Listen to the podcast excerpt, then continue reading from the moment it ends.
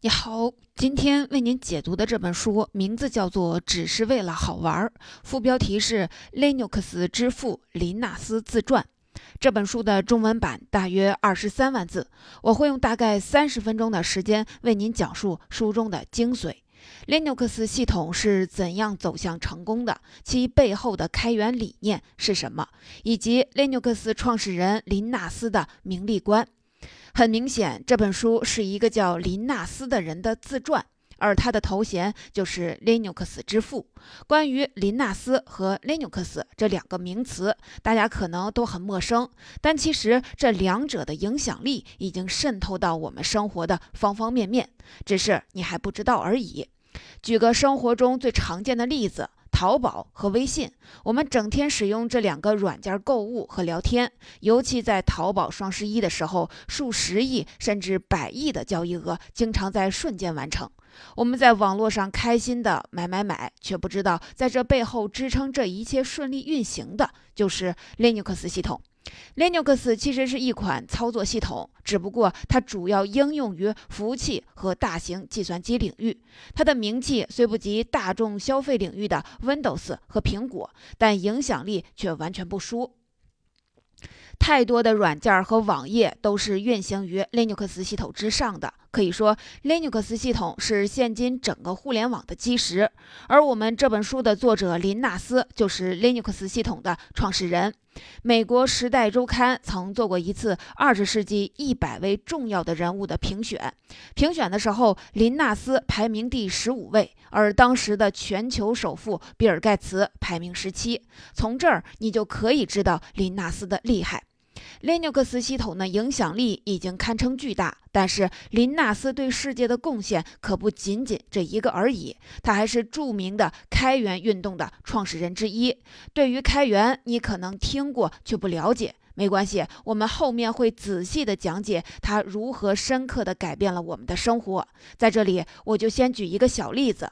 大家都知道，网络上有很多名校公开课，包括耶鲁大学、哈佛大学。我们轻松的从网络上下载观看这些优质的教育资源，却不知道我们能轻易获取这些宝贵的学习资源，全部是因为开源概念的传播。而这个概念的发起人之一就是林纳斯。林纳斯开发出 Linux 系统的时候才二十一岁，是一名大二的学生，可以说是一个天才般的人物。更牛逼的是，他的这些成就一如他给自己自传所取的书名“只是为了好玩”一样，全都是玩出来的。当他获得了巨大的成功，面对无数名利诱惑时，他又能恪守本心，不为名利所惑，可以说是非常的难得。本期音频，我们就来详细说一说他是如何玩出了这些巨大的成就，又是如何看待名利的。这本书由林纳斯本人口述，记者大卫·戴蒙整理而成，同时书中掺杂了小部分大卫对林纳斯的描述。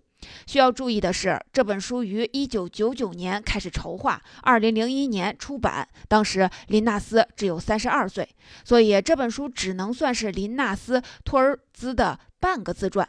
林纳斯开发出 Linux 系统时还只是一个学生，后来前往美国任职于硅谷全美达公司。这本书就是在他任职于全美达的时候出版的。再后来，林纳斯离开了商业公司，任职于非营利性组织开放源代码开发实验室，全职开发 Linux 系统。介绍完这本书的基本情况和作者的概况，那么下面我就来为您详细的讲述书中的内容。这本书的重点内容主要分为三个方面。第一，什么是 Linux 系统？它是如何诞生和发展的？第二，作为 Linux 系统的开发者，林纳斯是怎么对待接踵而至的财富和名声的？第三，作为开源运动领袖，林纳斯为什么倡导开源？开源产生了哪些巨大的影响？第一部分，我们就先来看一看第一个重点内容：什么是 Linux 系统？它是如何诞生和发展的？首先明确一点，Linux 系统是具有广义和狭义两种定义。狭义指的是林纳斯开发的 Linux 内核，广义指的是基于 Linux 内核而衍生的操作系统。在接下来的讲述里面，当我提到 Linux 系统的时候，指的都是广义的 Linux 系统。那到底什么是 Linux 系统呢？我给大家总结为一句话：Linux 系统是一个类似于 Unix 操操作系统。通过开放的源代码方式协助开发，主要用于超级电脑、企业级服务器、嵌入式设备等。上面的这个概括性介绍里面有两个主要的关键词，第一个关键词是类 Unix。其实，类 Unix 也是一款操作系统，诞生时间比 Linux 更早。所谓的类 Unix，指的就是与 Unix 系统有很多相似特性的系统，这些系统都在一定程度上借鉴了 Unix 系统。第二个关键词是开放源代码，简称。开源，所谓的源代码是构成一个软件的所有指令。开放源代码代表该源代码被自由的获取、使用和修改，同时修改过的版本也必须让其他人可以自由的获取、使用和修改。通过上面的解释，我们就可以发现，Linux 系统的核心点是开放源代码，是一款可以自由使用和修改的操作系统。这款操作系统虽然不及 Windows 有名，但其实非常的强大。Linux 系统对电脑设备的要求比 Windows 系统低，但能达到的操作效果却并不差。然而，因为 Linux 系统的桌面设计不是特别好，所以 Linux 系统较少的用于电脑桌面，而主要是用于服务器和大型计算机。像很多大型企业和政府部门都很喜欢用 Linux 系统。Linux 系统是一九九一年诞生的，当时的林纳斯还只是一名大学生。那一名大学生是如何开发出这样一个具有颠覆性意义的操作系统的呢？接下来我就为大家讲述 Linux 系统的诞生和发展过程。这一切要从它的创始人林纳斯身上说起。林纳斯十二岁的时候开始接触计算机和编程，并从那以后一发不可收拾地爱上了编程。在别人眼里极为枯燥的编程，在他眼里是最有趣的游戏。我们可以通过林纳斯妈妈的话来一窥林纳斯对编程的狂热之情。他妈妈是这样形容他的：林纳斯是一个非常好养活的小孩儿，只要把他和电脑关进一个黑乎乎的屋子里，再时不时的扔一点面条进去就可以了。这种对编程的热爱是 Linux 系统诞生的最深的驱动力。可是，一个系统的诞生，光有热爱是不够的，背后必须有大量的学习和练习。林纳斯从十二岁就开始自发地买各种相关的资料进行学习。当其他孩子都在外面疯玩的时候，他便在家里翻计算机的使用手册、相关的书和杂志，并尝试编写一些简单的代码。对于编程的学习和练习，林纳斯的行动力和专注度有多高呢？在这里，我为大家讲两个事例。第一一个是林纳斯在大学的时候遇到了一本叫《操作系统设计与实现》的书。这本书被林纳斯称为是改变了他一生的书。在那个暑假，林纳斯就只做了一件事儿，那就是翻来覆去的去看那本厚厚的操作系统。林纳斯形容说，那本书就像长在了他的床上一样。第二个事例就是林纳斯开发 Linux 系统的时候，他经常把卧室的窗帘一拉，就忘却了白天黑夜，整个世界除了吃饭睡觉就是编程。所以，当人们惊呼二十一岁的林纳斯是一个天才的时候，别忘了，二十一岁的他其实有近十年的编程经验。在这十年里，他投入了巨大的时间和精力去学习和练习编程。这份超强的学习力和行动力，为 Linux 系统的开发储备了足够的弹药。弹药准备充足了，还需要一个导火索，也就是他为什么会想到去开发 Linux 系统呢？其实。林纳斯最初并没有想做一个庞大的操作系统，他只是想编写几个程序，好让当时他电脑上的操作系统用起来更顺手。在这个不断优化原有操作系统的过程中，林纳斯发现他完全可以开发出一个更好的系统。当然了，纵然林纳斯是一个天才。在编写新程序的时候，也不免碰到很多困难。林纳斯在书里提到，有段时间他经常的陷入原地打转的状态。当他忙了一天之后，整个项目进程没有一点变化，那时候他经常感到绝望和疲累。再加上当时他的工作状态几乎是孤立与世隔绝的。面对失败，没有人可以交流。面对这种情况，很多人可能就放弃了。但林纳斯没有，这也是林纳斯的伟大之处。面对困境，他永不言弃。兴趣、大量的学习和练习，以及永不言弃这三点汇聚到一起，诞生了 Linux 操作系统的0.01版本。0.01版本的诞生是一个标志性的里程碑，但它还不完善。它距离一个能引发革命性改变的操作系统还有很长的路要走。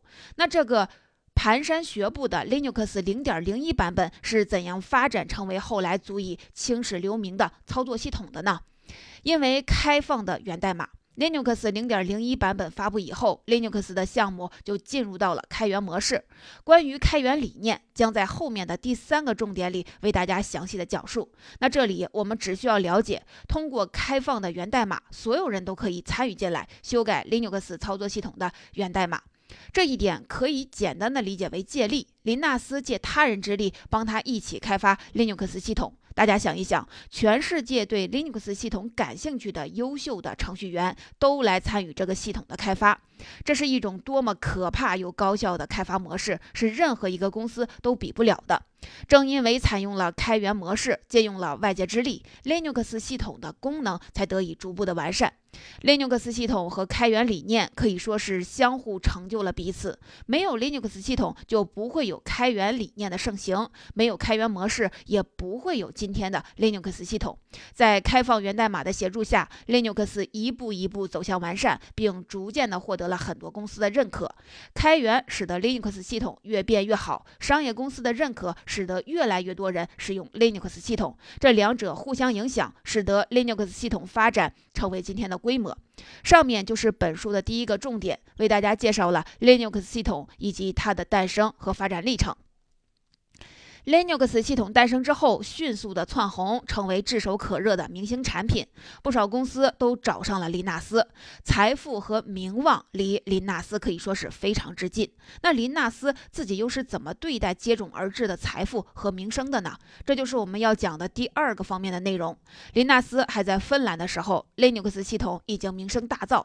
当他从芬兰搬往美国工作时，他带着妻子和孩子住在美国的一栋旧公寓里，生活算不上是拮据，但也称不上是宽裕。当时有一家公司找上林纳斯，表示只要林纳斯愿意做他们的挂名董事，他们就支付给他一千万美金。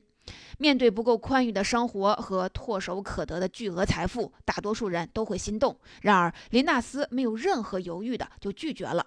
他拒绝的原因很简单，他想保持 Linux 系统的自由性，让 Linux 系统能不受任何商业公司的影响，追求最好的技术。当时想给林纳斯塞钱的不止这一家公司，但在相当长的一段时间内，林纳斯的生活和资产都保持在相对较低的水平里。从这里我们就可以看出，林纳斯绝不是一个多么贪财的人。如果他很贪财，说不定早就把这项技术转手了。这样的话，也就不会有 Linux 系统现在的巨大影响力了。那话就说回来，林纳斯是一个视金钱如粪土的人吗？其实也并不是。林纳斯得到第一笔百万财富后，就和妻子兴致勃勃地买了个大房子，换了新车。在书里，林纳斯很直白地表示，他喜欢财富和名声，他想变得有钱，因为钱能让他的生活变得更便利。所以，当林纳斯发现这些人居然希望他是一个与商业抗争到底，是一个现代社会的修道士的时候，他觉得那些人简直就是莫名其妙。他明确表示，他厌恶那些人将他们的道德观强加在他的身上。听到这里，你可能会觉得林纳斯很奇怪了。他一方面拒绝唾手可得的财富，一方面又想要变得有钱，这不是自相矛盾吗？等我给你讲完林纳斯的人生态度，你就会明白，这两者不仅不矛盾，反而是非常和谐与统一。那么林纳斯的人生态度到底是什么呢？那就是追求愉悦、快乐至上。林纳斯拒绝那一千万美元，是为了让 Linux 系统不被商业公司控制，保持开源模式自由发展。林纳斯是技术的狂热分子，技术带给他的愉悦感和满足感是财富达不到的，而他认为开源是追求技术最好的方式，所以他要让 Linux 系统保持开源模式，同时。我们也可以反过来思考，名声和财富可以带来更多物质上的便利和享乐，也能够让人过上更好的生活。这对于一个追求愉悦和快乐的人来说，其实不也是正中下怀吗？所以啊，林纳斯也非常坦率地承认，他喜欢财富和名声。正是这种以自身快乐为出发点的人生态度，让他在做出各种选择时有据有依。他是喜欢财富，但这种喜欢绝对不能以牺牲技术发展以及改变他的技术理念为前提。如果是那样的话，他会选择坚守技术而放弃财富。关于追求愉悦、快乐至上这个观点，其实贯穿了整本书。这也就是这本书的书名为什么叫“只是为了好玩”的原因。无论是学习编程，还是开发 Linux 系统，或是加入全美达，林纳斯的出发点就是那样做，似乎。挺好玩的，这些选择让他乐在其中。从林纳斯对待财富和名声的态度，我们或许可以得到一些有益的借鉴。喜欢财富，天经地义，无可厚非。但是在追求财富的过程中，切勿舍本逐末，把赚钱当成了目的，而忽视了内自己内心最真实的需求。这也就是我为什么要讲这部分的内容原因之一。上面就是这本书给您讲的第二个重点，为大家介绍了林纳斯对于财富和名声的看法。林纳斯喜欢财富和名声，但也并不贪婪财物，追求愉悦、快乐至上的人生态度，促使他做出了看似矛盾的决定。这种人生态度也值得我们借鉴。我们前面讲到了林纽克斯系统的成功，很大程度上是因为开源。林纳斯本人更是开源运动的主要发起人之一。那么，林纳斯为什么会选择开源呢？开源到底是什么呢？它又能给我们现在的生活带来了哪些重要的影响呢？这就是我们要讲的最后一部分内容。关于开源，前面已经提到过，开源代表该源代码被自由的获取、使用和修改，同时这些被修改过的代码也必须要让其他人可以自由的获得。拉。Linux 系统来说，就是所有的人都可以自由的获取 Linux 系统的源代码，并且能够自由的使用和修改它的源代码。同时呢，修改过的版本也必须让其他人可以自由的获取、使用和修改。关于开源文化，有一本很出名的书叫《大教堂与集市》。这本书里有一个很形象的比喻，将开源比喻为集市。集市是自由的，你摆一个摊子，我摆一个摊子，逐渐一个集市就出现了。开源就和集市很像，是去中心化的、自下而上的生产模式。要深入了解开源这个概念，它为什么会产生，以及它出现的意义，那就需要了解它背后的历史。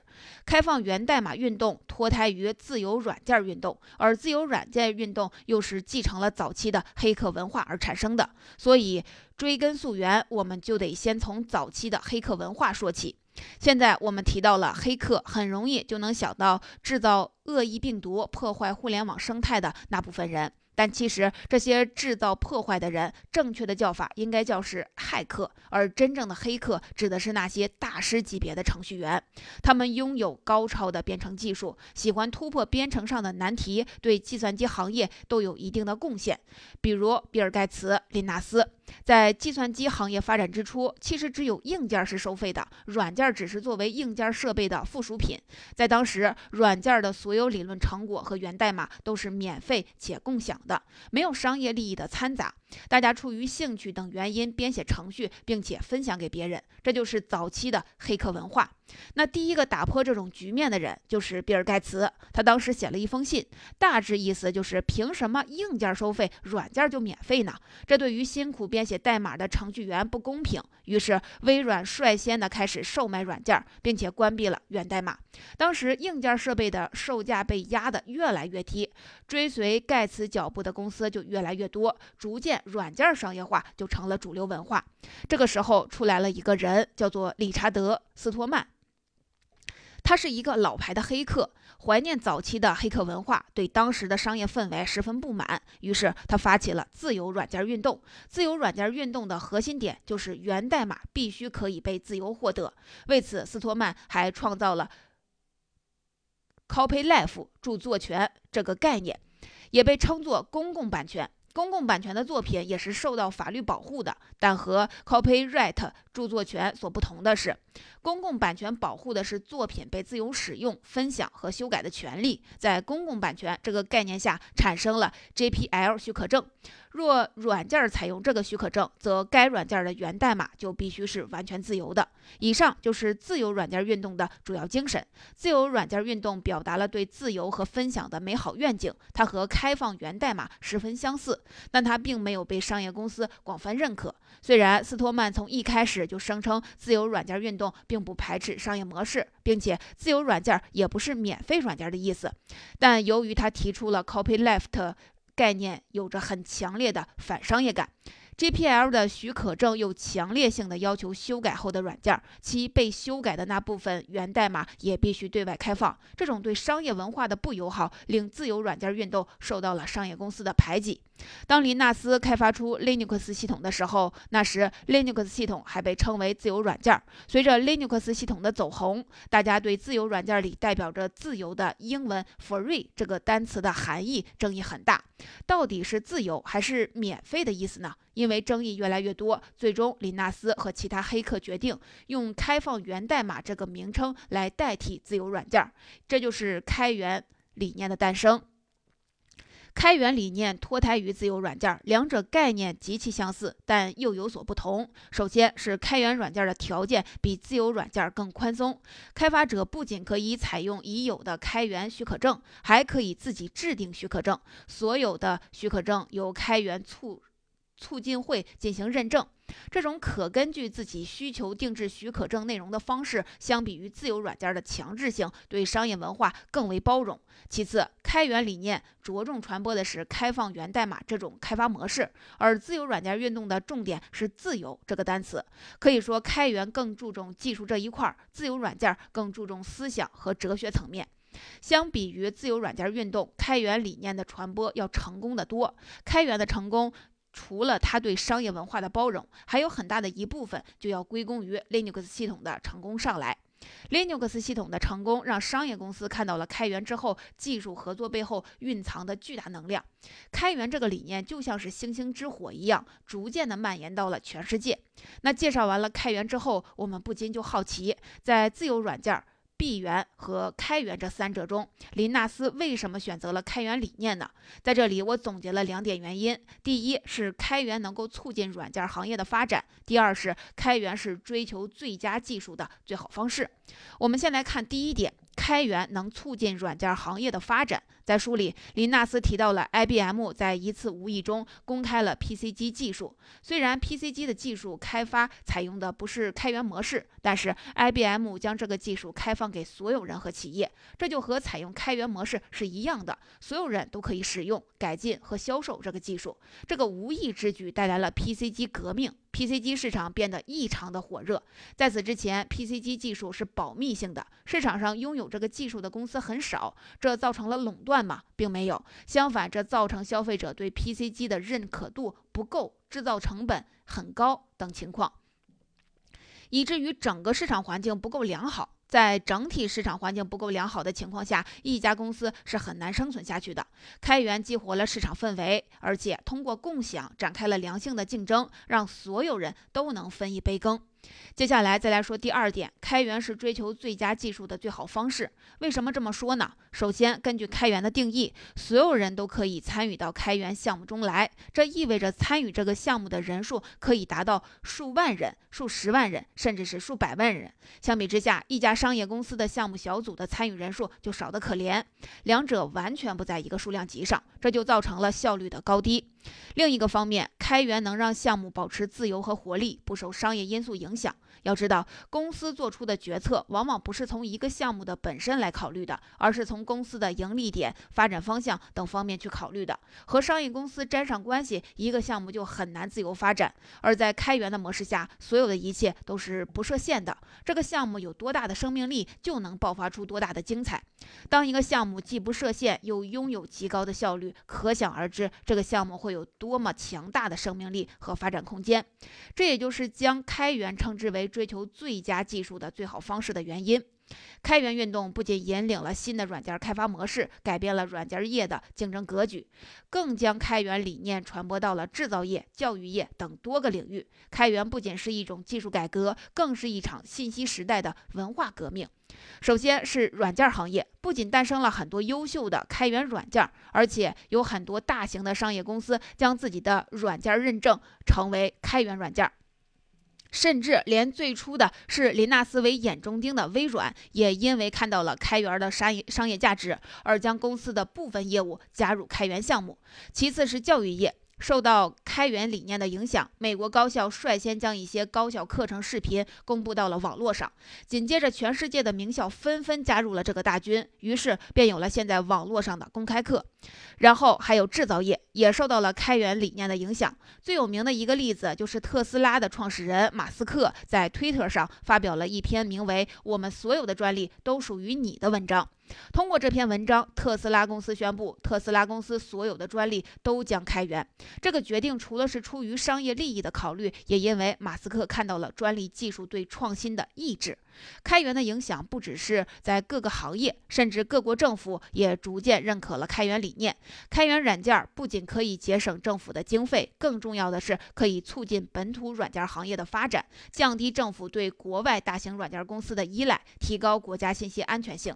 通过开源软件平台，很多国家的软件行业得到了日新月异的发展，甚至在巴西和德国专门推出了相应的法案和指导方针来推广。开源软件除了对各种生产方式的产生影响，开源同时也对我们的生活方式产生了影响。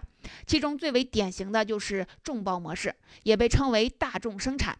众包指的就是人们可以根据自己的兴趣去选择参与相应的活动，可以不受雇于企业，但能真正参与企业的各个项目。众包模式是开源理念的产物，凭借兴趣去做某件事，可能不是为了钱，只是为了实现自己的价值。开源理念所引发的众包正在成为一种全新的生活方式，甚至是工作方式。时至今日，开源早已超出了最初的预想范围，其巨大的影响力正在渗透到各个方面。这就是开源的魅力：自由、纯粹，却影响力巨大。说到这儿，只是为了好玩，这本书的重点内容就为大家介绍的差不多了。下面来为大家简单的总结一下。首先，我为大家讲述了什么是 Linux 系统以及它的诞生和发展历程。Linux 系统是一个类 Unix 操作系统，通过开放源代码方式协作开发，采用 GPL 通用许可证维权。主要用于超级电脑、企业级服务器、嵌入式设备等等。Linux 系统的诞生基本上是源于林纳斯个人，他对编程的热爱构成了 Linux 系统诞生的最深的驱动力。因为这份热爱，林纳斯对编程进行了大量的学习和练习。这种超强的行动力为 Linux 系统储备了足够的知识弹药。而在开发过程中，林纳斯身上永不言弃的精神，让 Linux 系统最终诞生。在 Linux 系统诞生之后，他所采用的开源模式，让 Linux 系统不断的走向完善。其次，我为大家讲述了林纳斯对待财富和名声的看法。林纳斯对待名利的态度较为中庸，他喜欢财富和名声，但同时他不执迷于名利，不会被名利所诱惑。造成这两种看似矛盾的名利观的原因是林纳斯始终贯穿于生活中的人生哲学：追求愉悦、快乐至上。最后，我为大家讲述了什么是开源，以及林纳斯倡导开源的原因。开源是指该软件的源代码是自由的，所有人都可以自由获取、使用和修改源代码，并且修改过的源代码也必须保持开源。开源是脱胎于自由软件运动，而自由软件运动是继承早期黑客文化的精神。林纳斯之所以倡导开源，是因为开源既能促进软件行业的发展，同时又是追求最佳技术的最好方式。时至今日，开源不仅改变了软件业的格局，更渗透到了。多个领域。它不仅是一种技术改革，更是一场信息时代的文化革命。